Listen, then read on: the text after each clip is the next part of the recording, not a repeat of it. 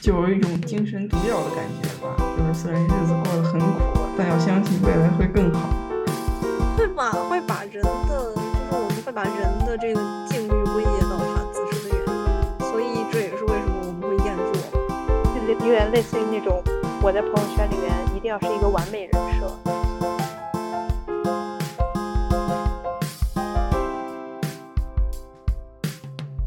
欢迎来到三人漫才，我是 Polly Polly J。呃，这个最近啊，最近刚开学，正在努力的生活着。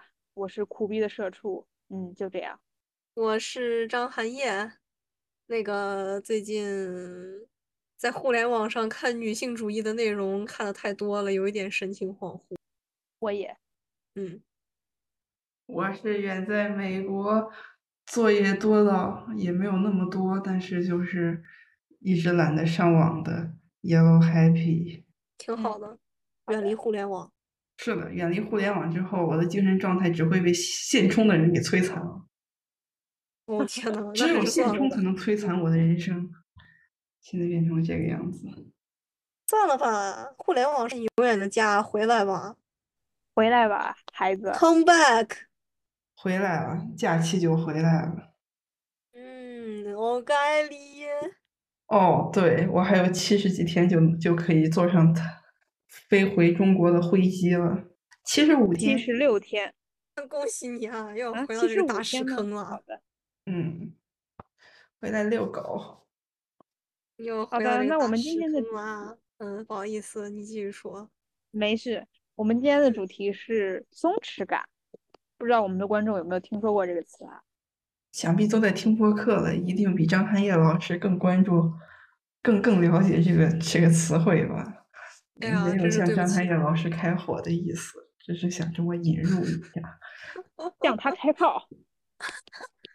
这个我是那种每天住在深山老林里浏览二次元内容的 劈柴的樵夫啊，有点与世隔绝。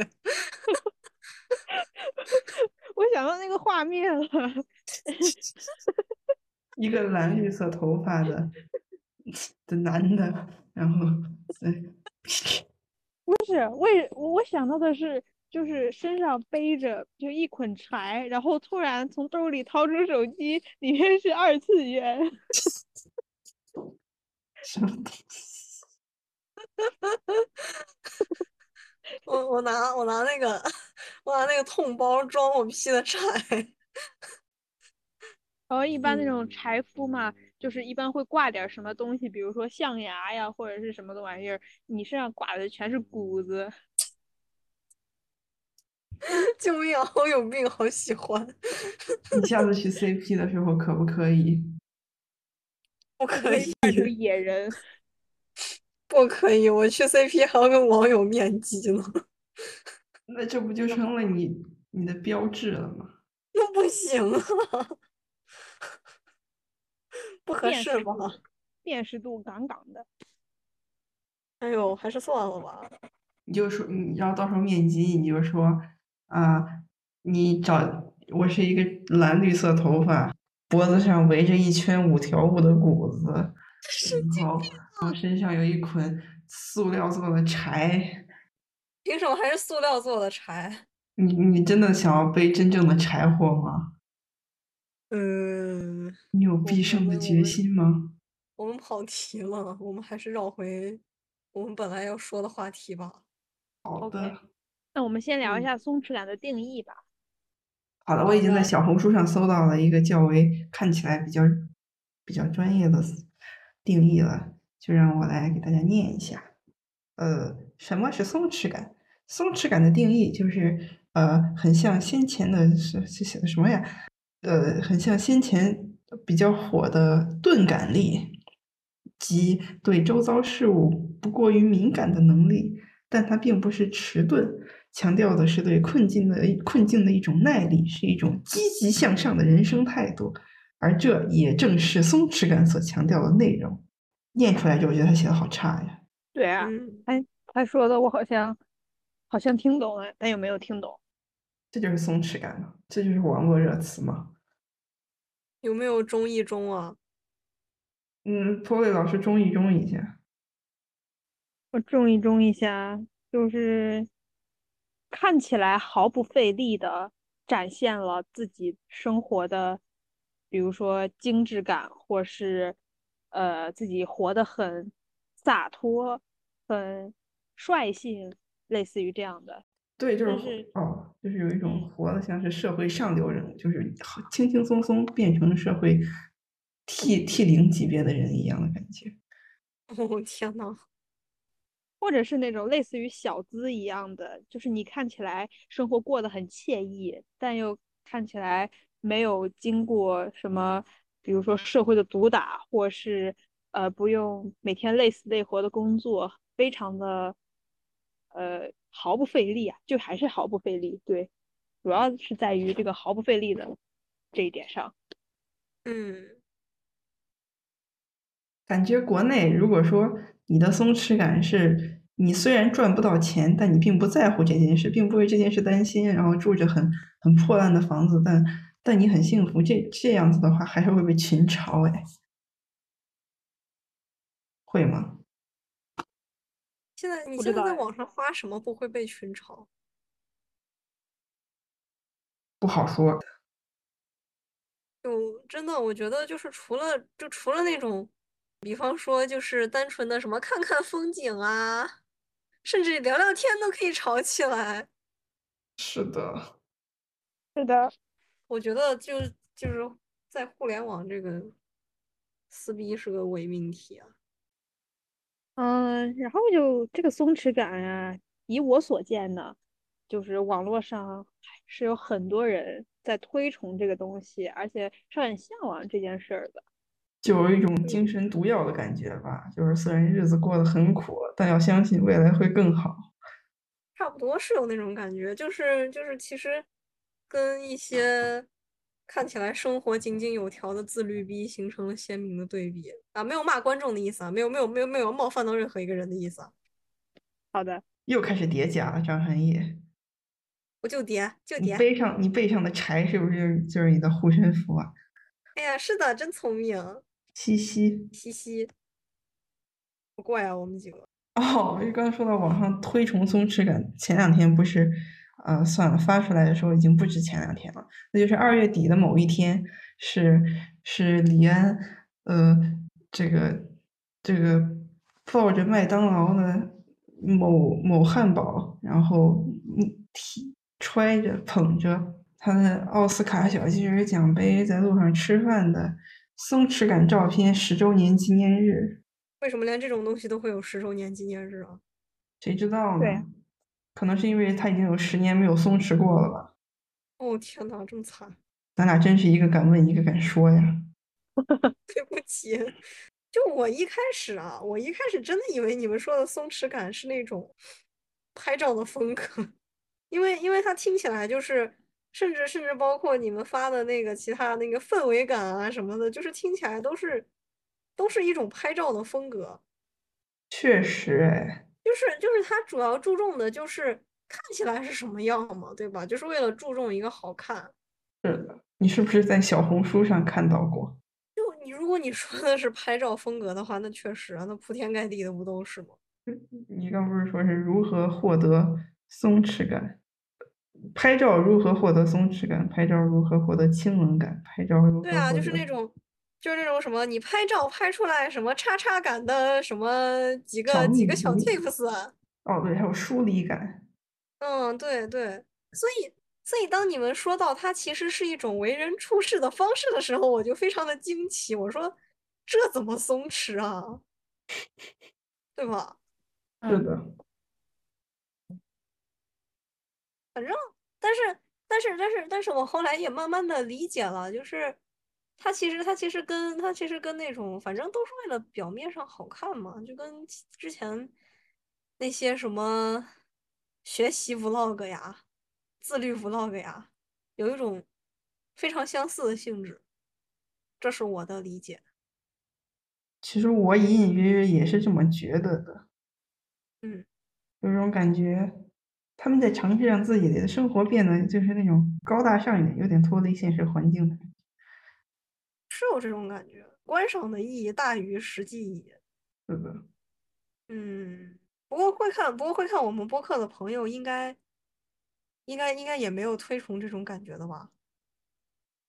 我们这么说应该不会冒犯到观众吧？你怎么可以这么给给观众下定义呢？就算他是这样的人，我们也应该要欢迎才对呀。我觉得如果他是这样的人，他肯定会退出我们的播客的。是的，感觉我们那些完播率就是这么，可能是我们的标题，或者说我们的封面看起来太有氛围感。对，所以我建议每期换一个封面，可能因为。美呀，并不是大众的，而是小众的。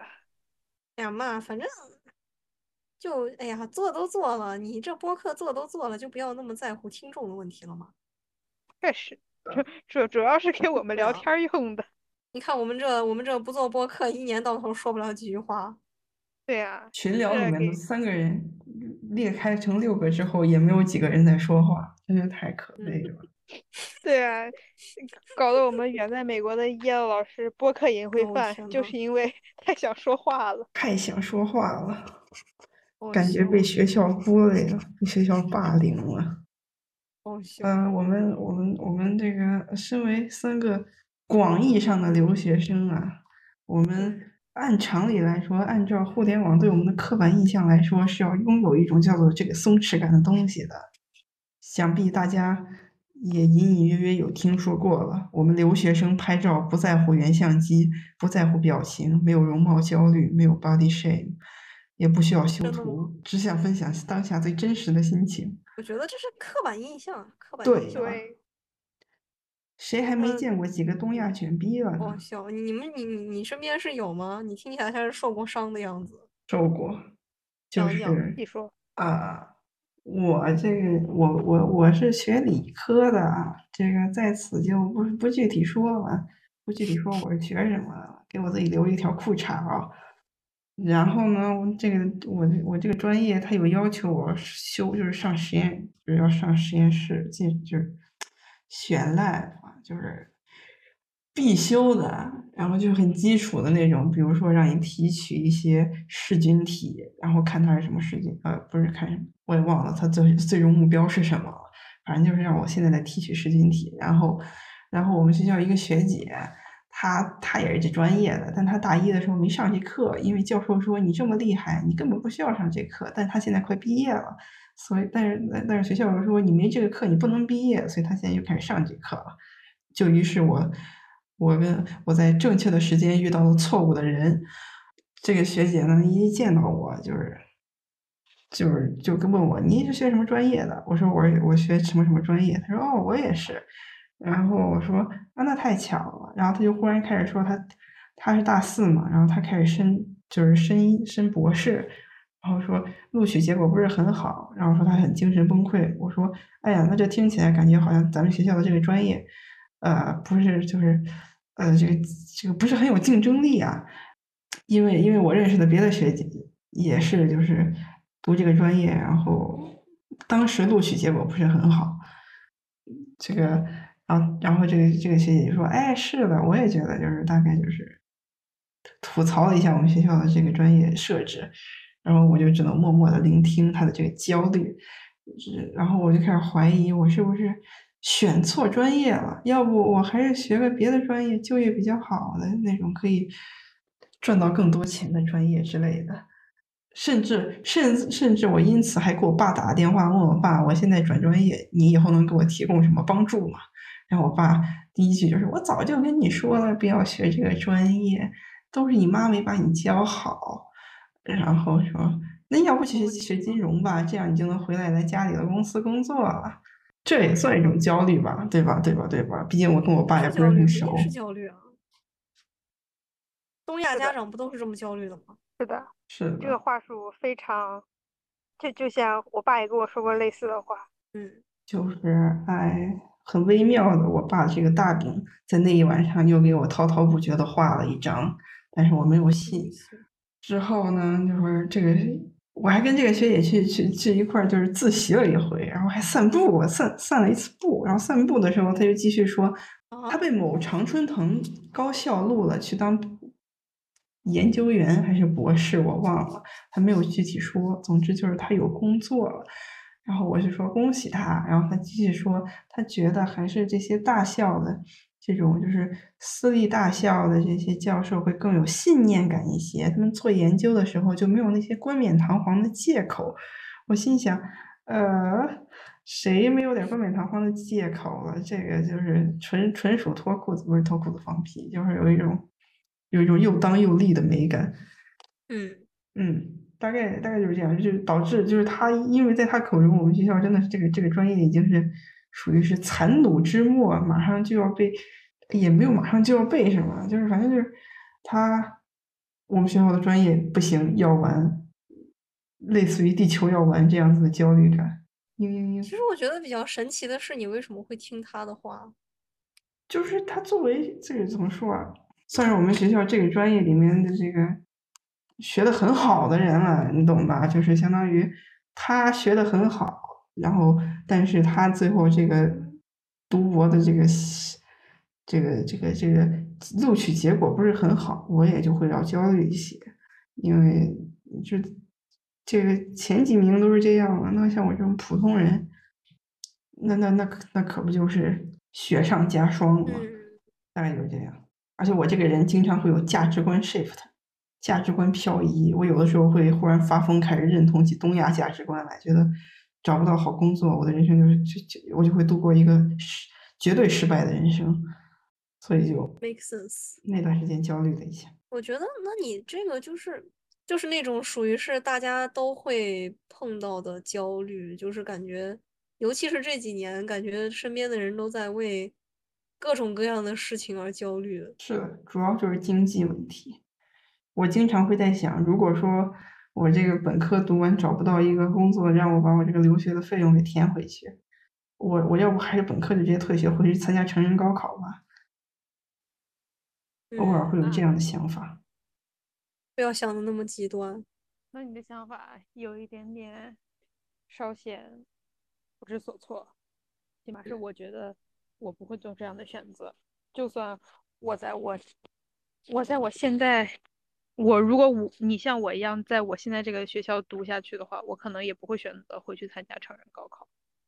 就有时候你这个人道德感还是不要太强啊，你不要光想着就是填平你的学费了啊。嗯。他他对你的影响不止不只有钱这么一点儿，对吧？我觉得那这个我不用跟你解释，你肯定也明白了。是的，张涵叶老师，我知道，但是就是就不妨碍我那一刻很焦虑。大概就是解样了，但是我现在已经走出来，我已经看开了。我就是我这个人来的也快，去的也快。可能是因为这一周这一周我们没我没有见到他，所以我不焦虑了。下一周再见到他，我可能又要焦虑一下。也可以理解了，因为毕竟我们听你说是上帝视角，但是你不是。对我，我这还算是自己对他他说过的话总结再复述。他当时说的那可是说了整整仨小时呀，太能说了。因为我们实验课一次仨小时，所以我就想，那这学校的这专业是真的是这么微妙吗？啊，然后就焦虑了一下。我感觉让我感觉比较神奇的一点就是，就是在这种社会的普遍焦虑的风气盛行之下，反而大家。就开始推崇这种需要伪装、需要刻意保持出来的松弛感了，我感觉很神奇。可能就感觉这个很像那种，就是虽然我过得很差，但我不想让别人看到，就有一种那种过年的时候亲戚吹自己孩子考的有多好，或者自己孩子就业就多好之类的那种感觉。是的，是的。那我们就顺理成章来聊一聊燕若吧。是吧？我就感觉刚才我那我的整个心路历程就有一种我很厌弱，我不想变成一个弱者，所以我要往上爬。嗯，的一套完整的 combo。是的，福禄康宝。不好意思，发个癫。这是什么游戏的梗吗？就是 福康宝。哦哦哦，还是日语啊你。不是啊，就是就是一个普通的谐音梗。哦哦哦，好的，大家有没有嗯这样 flu combo 的时候？flu combo 差不多差不多吧，我觉得就是这种现代现代的焦虑，就你每个在在每个人身上多少都能看到一点儿，就是嗯会有一种自己的生存随时都在被胁迫的感觉。是的，有一种朝不保夕的美感。是的，是的，就我最近我最近在看那个《精英的傲慢》，他看不？就是？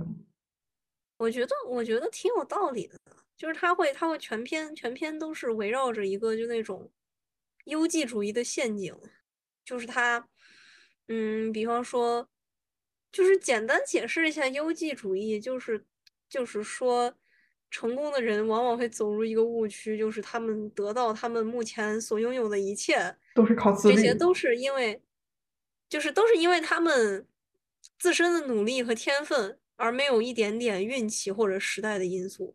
哦，就是他们会觉得我上也有看过这个。对，就是他们会觉得我我之所以能获得这些，是因为我自己有本事。其实，但其实大部分都只是站在了时代的风口之上，顺势而上而已。是的，只是大部分人都站不到风口之上而已。真的哦就是运气，其实能对成功。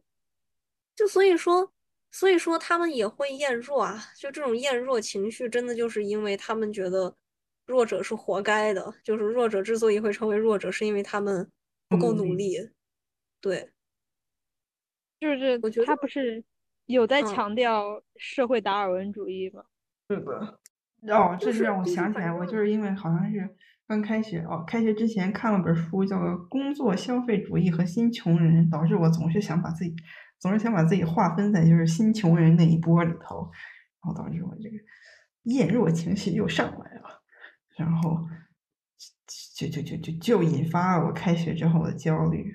就所以说，之所以会厌弱，也是因为，就是人会把他们的那个境遇，就是归结为是他们自己的原因，他们就不管是什么资质不够啊，还是不够努力啊，还是不够有天分啊，反正就是会会归结到个体身上，所以就是久而久之，大家都开始厌弱啊，就是讨厌自己的身上出现一些属于弱者的特质啊。嗯，但其实很多时候是结构性的原因，而并非个体本身。是这样，没错，就甚至包括说学历，就学历这个东西也不一定是非要有啊，就那有些人就是不适合读书怎么办呢？但是现，在就是所以我好像退学成人高考也应该没有什么问题的呀。也没让你就是挤破了头去走那个独木桥啊，那你这怎么跟你讲不通道理呢？没有，我就是想杠一下，不用管我。好笑，哎就包括但是这种学历崇拜也是嘛。嗯，呃，嗯，但是我其实也能感觉到，还是社会给我们传递的一种信号，就是因为在普遍的意义之下，呃，上过学的人是能得到更多的机会和尊重的，在社会地位上，所以大家会呃宣扬一定要读书，一定要去学习，但很多哦，时最后，还要考公啊！嗯，但也太荒谬。嗯嗯，但但实际上，呃，其实早在中考的时候就会筛掉一半的人出去，嗯，这本身就是社会所需要的，而非你自己个体努不努力。不是说你努力了，达到了，你考上了，社会就是所有人都考上了，社会就不需要其他另一部分的人了，不是这样的，而是很多时候没有选择。就算你有有一些家庭，就算你有有能力考上好的高中，有能力考上呃普高普通高中，可能也因为各种各样的原因被迫去了职高之类的。这种这种情况并非是个体上的嗯个人选择，嗯，但实际嗯就是我今天其实我也看了一个纪录片，在讲一些场地场妹，就是在场子里那些工作的人，其实很多时候是没有没有什么选择，真的。我觉得就学历，就还是学历崇拜嘛，就是这个社会它过于的，就是推崇高学历，而去打压那些，比方说手工匠人，或者说就是学习了，就是就是上技校嘛，就是早早的学习了某一项特殊专业的人，就是他们会，就是我们的社会会倾向于给他们就是没有那么高的尊重。慕强就是会就是本质慕强癖，因为会觉得他们是底层人，他们就是低人一等的。但是其实这个说到底，它是不合理的。就我觉得它是不合理的。我也觉得。那不，嗯，我也觉得。然后我就是，我觉得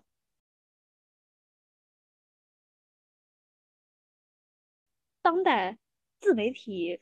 新媒体盛行，我觉得可以给我们传递出一个信号，就是实际上有一些接受过正经良好教育出身的人，反而是不如大众意义上社会地位较轻的那些嗯职业教育出身的一些人，他们所表现出来表现出来的某一方面的能力突出的，实际上就是大众的这些大众媒体。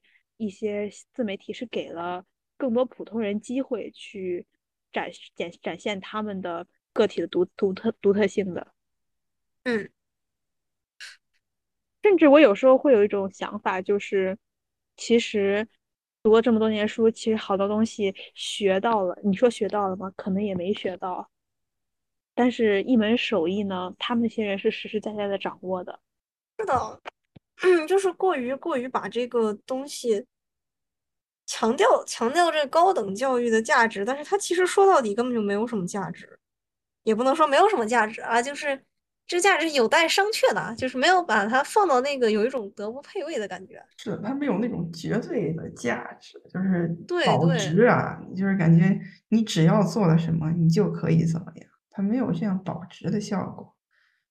我只知道一种保值的效果，就是你活了多少天以后你就会死，这是绝对的。好笑，对，就是 死亡是平等的，是吗？是的，但是死法是不平等的。啊？怎么怎么感觉逐渐往不能播的方向发展了？不能再说了，不能再说了，我要先自我阉割一下。哦天呐，所以说啊。会把会把人的，就是我们会把人的这个境遇归结到他自身的原因，所以这也是为什么我们会厌弱吧？是的，所以还会厌恶自己。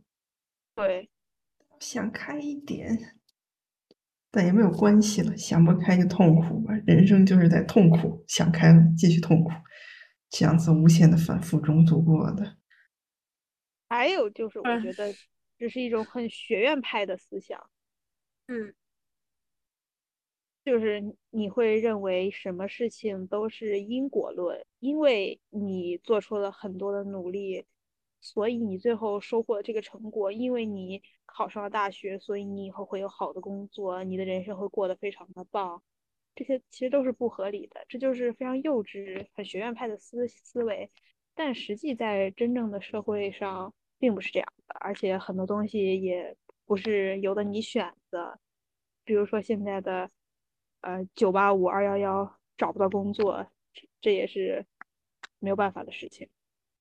哦，说到这个九八五二幺幺，我之前还有看到一个研究啊，就是研究横向对比中中美俄罗斯啊三国的这个高校学生的这个 critical thinking 那个批判性思维还是什么，发现中国的。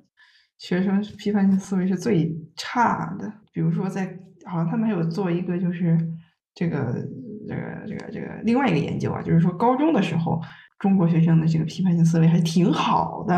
然后，但是一上了大学之后，就骤降，就大概是骤降，我不记得了，因为我没有仔细看。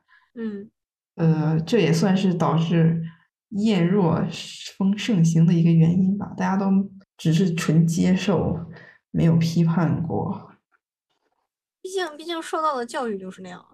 对啊，只要你听话就好了，就好了，是一种很很好的精神鸦片呀，让你麻醉于一种稳定的幻想之中。但世界其实是不稳定嗯说到这里，我就是想到了，我之前还跟我我一个朋友在聊，关于呃国国内和国外大学有一个区别在于，国外的大学很大一部分程度上是会尽心尽力的帮你去解决你的问题的，就是你有什么问题，你都可以向他反映，让他帮你去解决，是实实在在在帮你去解决问题的。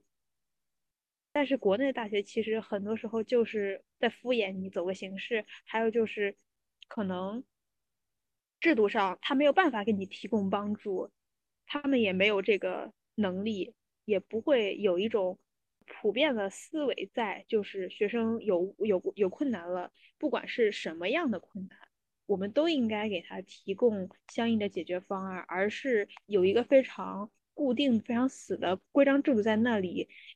呃，因为我们这个所谓就是机制上的有一些漏洞，所以导致的一些问题，也没有办法去帮你去调整解决，是一个比较死的一个东西。就是我想反驳的一点，就是国外这个这个这个这个有一些服务啊，它也并没有他们宣传那么好，大家都是本质糊弄学啊，就是除非你就是有的时候就是怎么说啊，你必须要时刻发邮件去催他，然后你要看着他踢皮球，最后才能踢到实处去。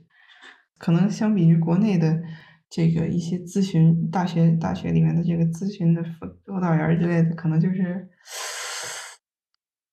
有概率踢到实处吧。哦行。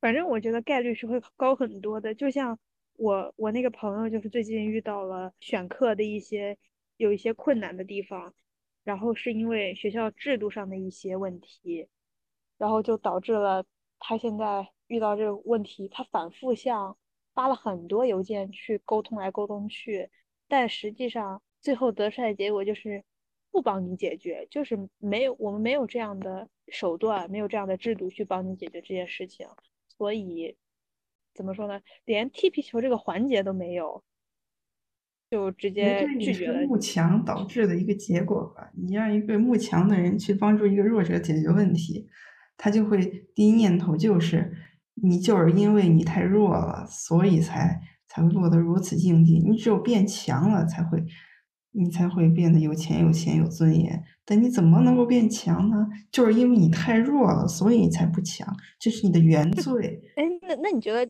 就是他们这个本质慕强和智性恋有关系吗？如果说我我不太懂啊，我其实不知道智性恋真正的定义是啥，但我我我在微微博上经常会了解到那种被污名化的智性恋，我觉得和被污名化的那个还挺像的，被污名化的智性恋是啥样的？就类似于一个学历较低的人爱上了一个学历较高的人，然后那学历较高的人比较包容他，然后并且会跟他分享一些他不知道的事情，这个叫智性恋，这是贬义的。我也不知，但我不知道真正的智性恋是什么。嗯，你说的指的是那些，呃，一般去龙飞律师那里咨询的，比如说我是一个我是一个大专大专生，但是我爱上了一个博士生，他怎么怎么样，就是我是一个女的，他是一个男的，然后他虽然离婚了，带着一个孩子，但我因为很崇拜他，所以我就在家给他带孩子，这种吗？为什么学的这么像啊？感觉你是不是受到过什么精神创伤啊？是因为我经常看呀。哦，jeez，然后这时候龙飞律师就会告诉你，你就是一个免费保姆而已。对呀，这纯粹就是嗯怎么说啊，就是嗯被骗了还给别人数钱的那种。嗯，这就是一种剥削。不是我，我一直我一直觉得智性恋其实挺荒谬的，它肯定肯定是一种慕强，就因为、嗯因为因为大家都知道这这只是个梗啊，对吧？就是它不存在一种这样真的这样的性取向。是的。哦，你说到说到这个，我就我就想起那个啊，我之前我之前在脑海里搜罗这个，在我贫瘠的大脑里搜罗关于这个话题的内容的时候，想到有一个不是什么当代女性的理想型男人，就是从从什么英俊潇洒帅气变成了市公务员儿。是的，太然后唏变嘘了。成了什么？对，然后变成了什么？车车上插着五星红旗，后备箱里装着单位发的米面油觉。得很性感是吗？对，我觉得其实这玩意儿它跟智性恋是一个性质，就是无非都是现代人就是就是追求一种安心和稳定，或者说无非就是希望依附一个强者。嗯，呃有一种虽然出身不太好，呃，出身没有达到 T 零级别，但希望通过后期努力达到 T 零衣食无忧的那种级别。T 零是啥？我也不知道它好像是什么，就是就是一种对资产的划分，就比如说是资产有几个亿的那种的，还有多少我也忘了，之前看到了。松弛感的反义词。紧张的社畜。而且还要很卷，就是自己给自己施加压力的那种。嗯，差不多。还有把同龄人全部视作自己的竞争对手。嗯，就是很在乎周围的事情，比如那个学姐，嗯嗯但是我觉得你也挺在乎周围的事情的。嗯，我在尝试改变了，demo on the way，还在还在还在 in progress。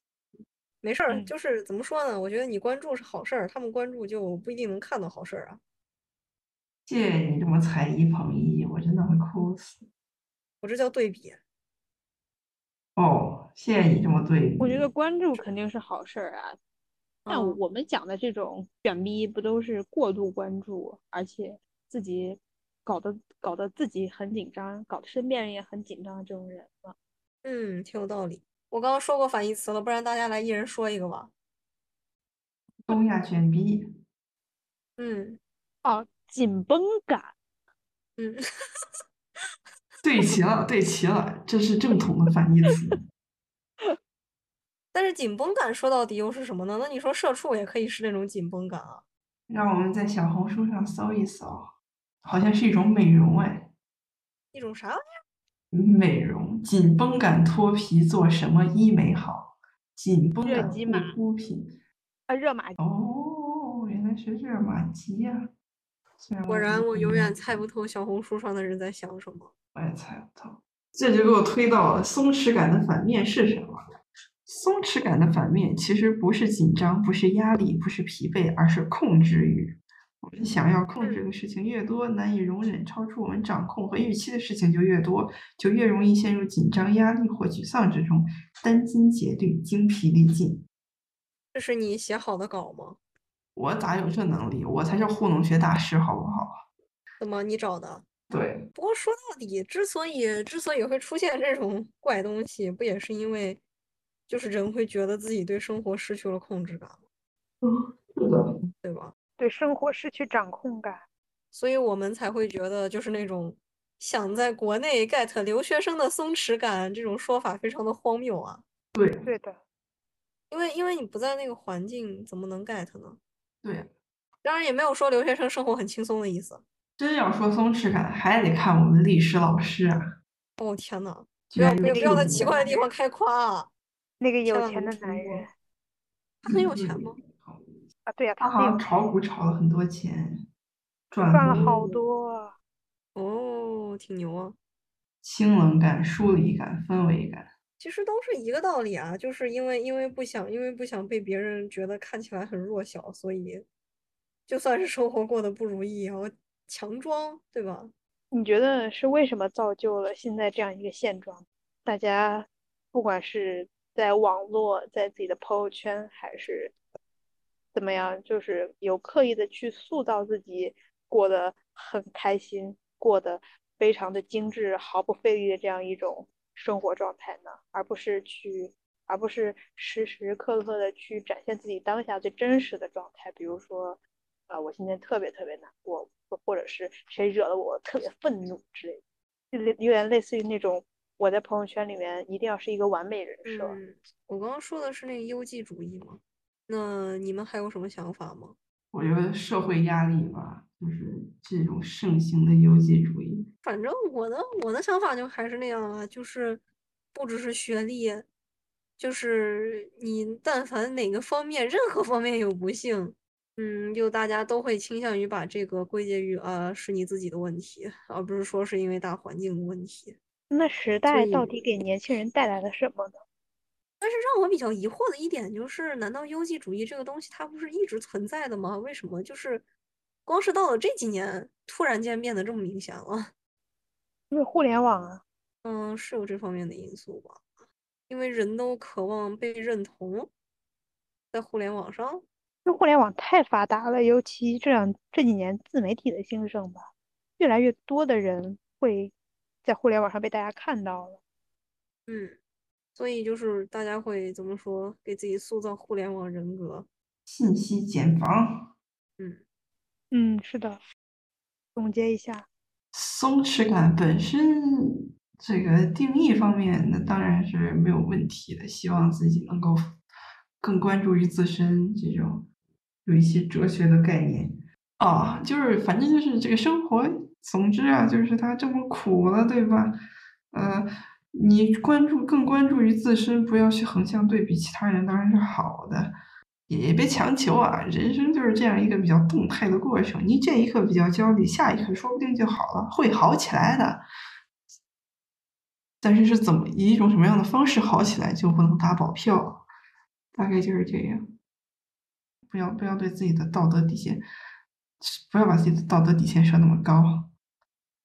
当然，这个意义，这个我不是呼吁大家去去这个违反法律啊，我的意思就是做不太不太道德的事情，好吧，我这么呼吁应该也会被喷，就是活得舒服一些，散播焦虑其实也没啥，大家人就是这样互动，在在这样互动的社会里生存的嘛，对？不要像我这样太有道德感，太自恋了我，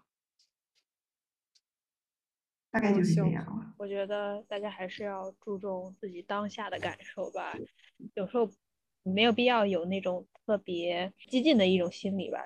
别人生活的看起来那么光鲜亮丽，那我是否也要展现出来我最好的一面，我能展现出来的最好的一面？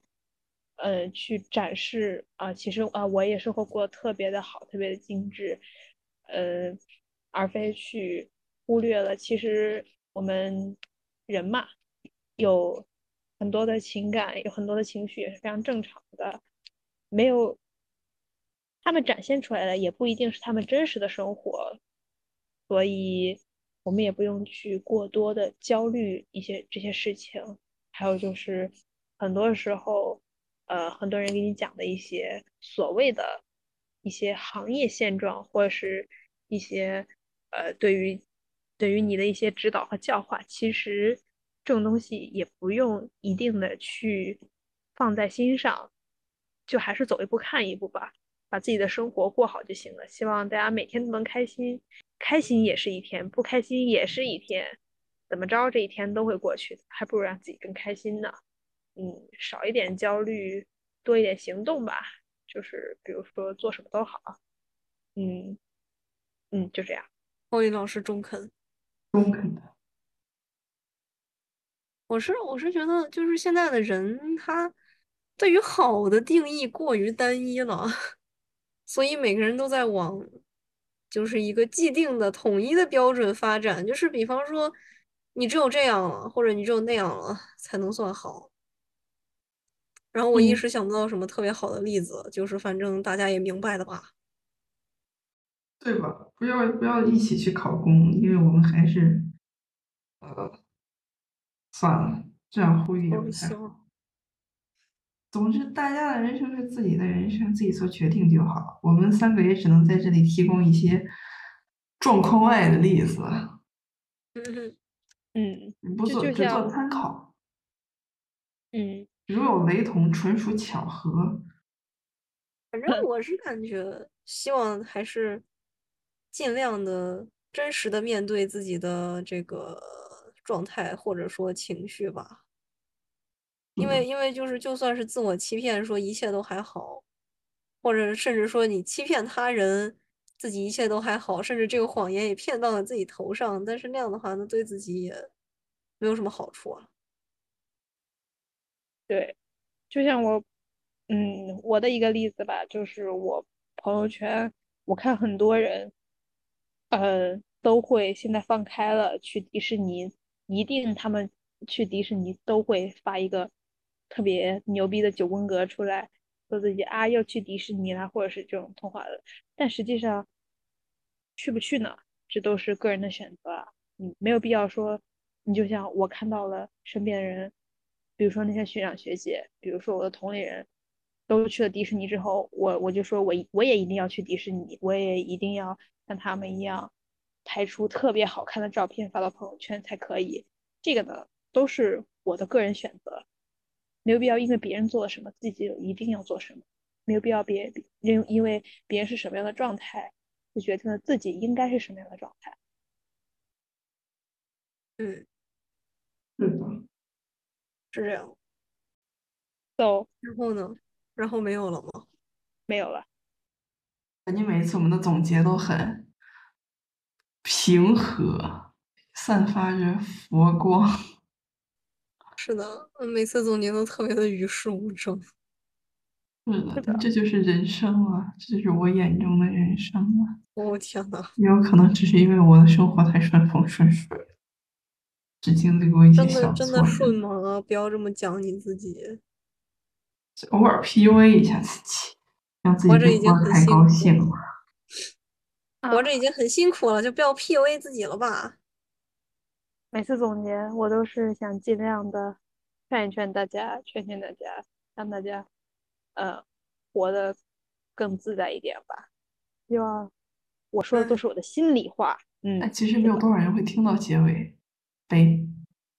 我也啊，嗯，我们做是我们做，他们听不听是他们的事儿。对呀、所以我把我的心里话一般会放到结尾。如果你听到了结尾，说明你收到了我心里对你最真挚的祝福。哎呀，反正听都都来听播客了，听点轻松的嘛。哎呀，对呀，对呀大家再见。嗯，大家晚安。如果可以的话，请关注一下我们播客，这对我们嗯真的很如果可以的话重要。如果可以的话听不下去请拉到结尾贡献一下完播率 谢谢。谢谢。谢谢。拉到结尾才能听到的技巧。怎么剪到一开头。